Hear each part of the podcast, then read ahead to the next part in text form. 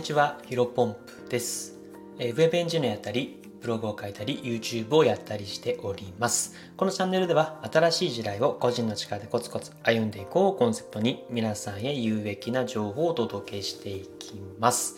えー、本日なんですが、会社の平均寿命は23.8歳。一つの会社にぶら下がり続けるのは不毛な時代。えー、こういったテーマでお話をしていきたいと思います。はい、えー、本題に入る前にお知らせがございます。えー、私はですね、現在、えー、YouTube に力を入れ、YouTube にも力を入れております。アップしている動画の内容はですね、平日のルーティン動画になっています。まあ、セールスエンジニアがですね、まあ、クライアントワークをしつつ、それが本業になってはいるんですけども、まあ、ブログ、ラジオ、ランニング、まあ、読書、えー、そういったことにですね、えー、フルコミットしている日常をそのまま映し出しております。まあ、何か向けを、えー、夢をね、追いかけている人にとっては、えー、モチベーションが爆上がりするに違いありませんので、まあ、ぜひご視聴、そしてチャンネル登録をお願いできればなというふうに思っております。はい、ここから本題に入らせていただければと思うんですけども、まあ、タイトルがほぼ全てになっているんですが、まあ、会社の平均寿命がね、まあ、これいろんなデータがあるんで一概には入れないんですけども、まあ、とあるデータだと、23.8歳、まあ、一つの会社が誕生して、倒産してしまう、まあ、全ての会社をこと、数えたときに、まあ、23.8年は、えーた、えー、会社が存続することがあります、えー、存続できますよというデータですね。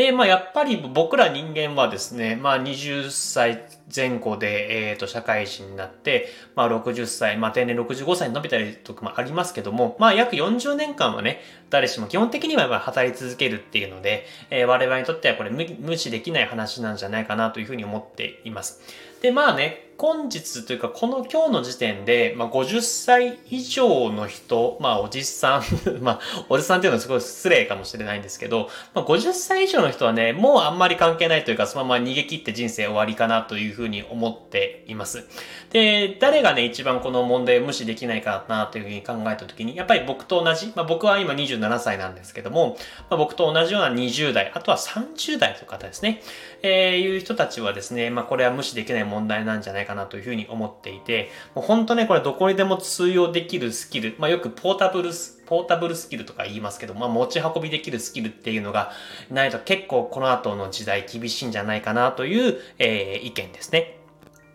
まあ、やっぱりね、あのー、まあ、僕の、なんだろうな、周りにとってもですね、まあ、皆さん周りにも絶対いると思うんですけど、まあ、とりあえず給料をもらうため、えー、まあ、ライスワークみたいな感じで言いますけども、あの、ご飯を貯めるために、えー、仕事をしているっていう人がね、本当にこれね、えっ、ー、と、10年、20年後先っていうのは危険になっていくかなというふうに思っています。さっきも言ったように20代とかね、30代はまだ体力もあって、えー、若くて、まあ、いろんなね、融通が効く部分、えー、があるので、うんと、そういった、なん、ライスワークをしてても特にね、問題意識はないかもしれませんけども、まあ、結婚だったりとか、出産だったりとか、まあ、年が年々上がっていく上で、またやっぱり体力も落ちていくし、あの、若さもなくなっていくっていうところでですね、えっ、ー、と、会社が寿命を迎えたタイミングでですね、まあ、どこでも転職できるスキルがないとやばいとはいうふうに思ってはいるんですけど、まあ、やっぱりね、これはピンとこないですよね。で、僕自身もね、あの、こういった話していますけど、昔はね、全くピンと来ていませんでした。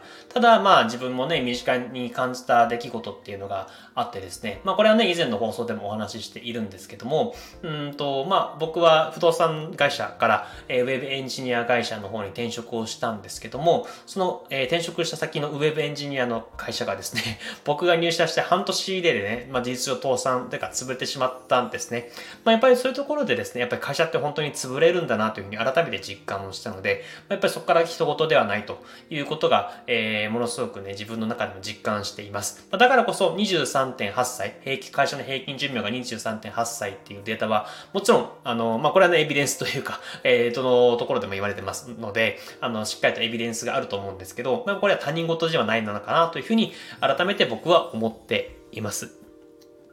でね、まあ今日のね、まあここまでではね、まあ非常によく言われる話なんですけど、まあここからがね結構僕の意見が、え入ってくるんですが、まあ時代のね、動きっていうの本当に激しいじゃないですか。本当ね、あの、例えば今、今日から、えー、過去30年間で起きた出来事っていうのが多分成長、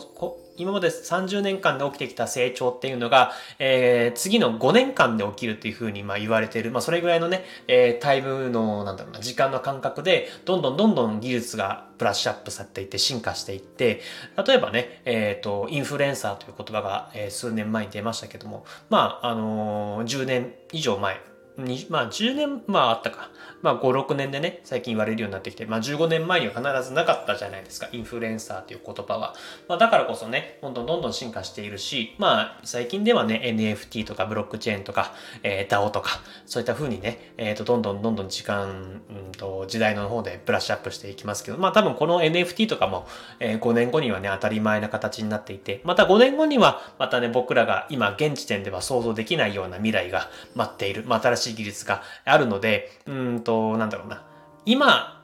現状で食っていけるスキルがあってもね、ま、これ5年後、5年後は多分大丈夫と思うんですけど、10年後、20年後っていうのはね、結局これ分からないのかなというふうに思っています。で、具体的な例を挙げた方が一番分かりやすいと思うので挙げるんですが、例えばまあ僕の場合ちょっと例にちょっとね、おこがましいんですけど挙げると、僕はね、えっ、ー、と、不動産の中で宅建士っていう国家資格を持っていたりとか、まあそれこそ今はセールスエンジニアとして演実のエンジニアとしてのね、えー、技術は、まあ、あのー全くの素人よりはもちろんあると。で、それこそあとはブログもですね、まあ、SEO の部分はですね、全くのど素人よりの人よりは必ずある、あある状態なので、まあ、宅建士とかエンジニアスキル、まあ、SEO、まあ、ブログのスキルとかですね、こういったものはあるんですけど、まあ、やっぱりね、これはね、5年後、10年後どうなるかって言ったら、あの、結構通用しないんじゃないかなと思ってるんですね。で、それこそ宅建であったら、今本当にオンライン化が進んでいて、情報のね、えっ、ー、と、流通も盛んになっているので、まあ、宅建しかもしかしたらいらなくなる時代。まあ、不動産はどうかな？ちょっと既得権益が、既得権益が強い業界なんで、なんとも言えないですけど、もしかしたら20年後はね、そういった風に AI で、うんと、もう、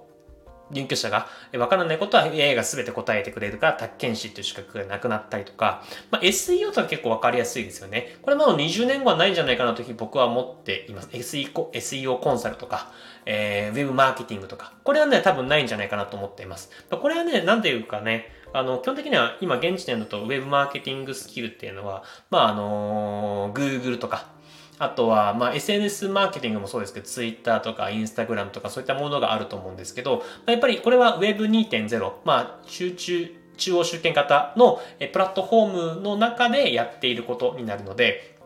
まあちょっとここら辺ね、あの、詳しく話してしまうと、また別、ものすごく時間かかってしまいますので、あんまり詳細は言わないんですが、まあ Web3.0 っていうふうに流ってきたら、まああのね、えっ、ー、と、そういった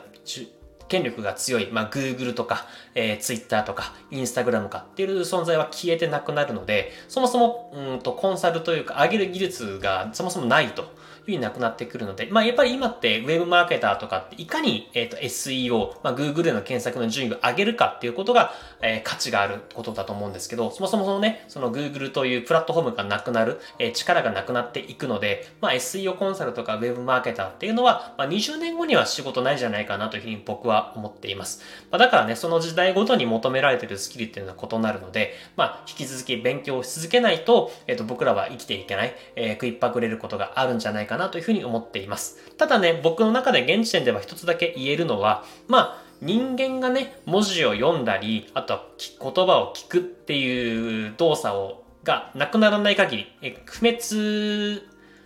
な、あ、不滅っていうかね、なくならない限りは、ライティング力と、まあ、話すスキル、まあ、スピーキング力ですかね。えー、まあ、ライティング力だったら、まあ、僕今ブログやってますけども、そういったライティングスキル、文章を書く能力だったりとか、え、話す力、まあ、僕は今こうやってね、スタンド FM で一生懸命喋っていますけども、こういった誰かに、えっ、ー、と、わからないことを説明する、えー、自分の意見を相手に伝えるスキルっていうのは、まあ、さっきも繰り返しになりますけども、人間が、えー、文章を読んだり書いたり、えっ、ー、と、こういった話す言語をですね、聞かないっていうことがない限りは、えー、不滅なんじゃないかなというふうに思っています。まあ、ですので、まあ、この20年後、30年後も生きていけるスキルを、まあ、僕はね、現時点この20代でね、身につけて、えー、引き続きコツコツ頑張って生きていきたいなというふうに思っております。なので、この引き続きね、まあ、ブログとかラジオっていうのは、仮に稼げなくてもね、将来のために、えー、どんどんやっとやっていきたいなというふうに思っております。ぜひぜひ皆さんも参考にしていただければなというふうに思っております。えー、ちょうどいい時間になりますので、このまま終わり認したいと思います。えー、この放送が少しでもためになったなと感じていただけた方は、いいねとフォローしていただけると嬉しいです。それでは本日も新しい時代を個人の力でコツコツ歩んでいきましょう。お疲れ様です。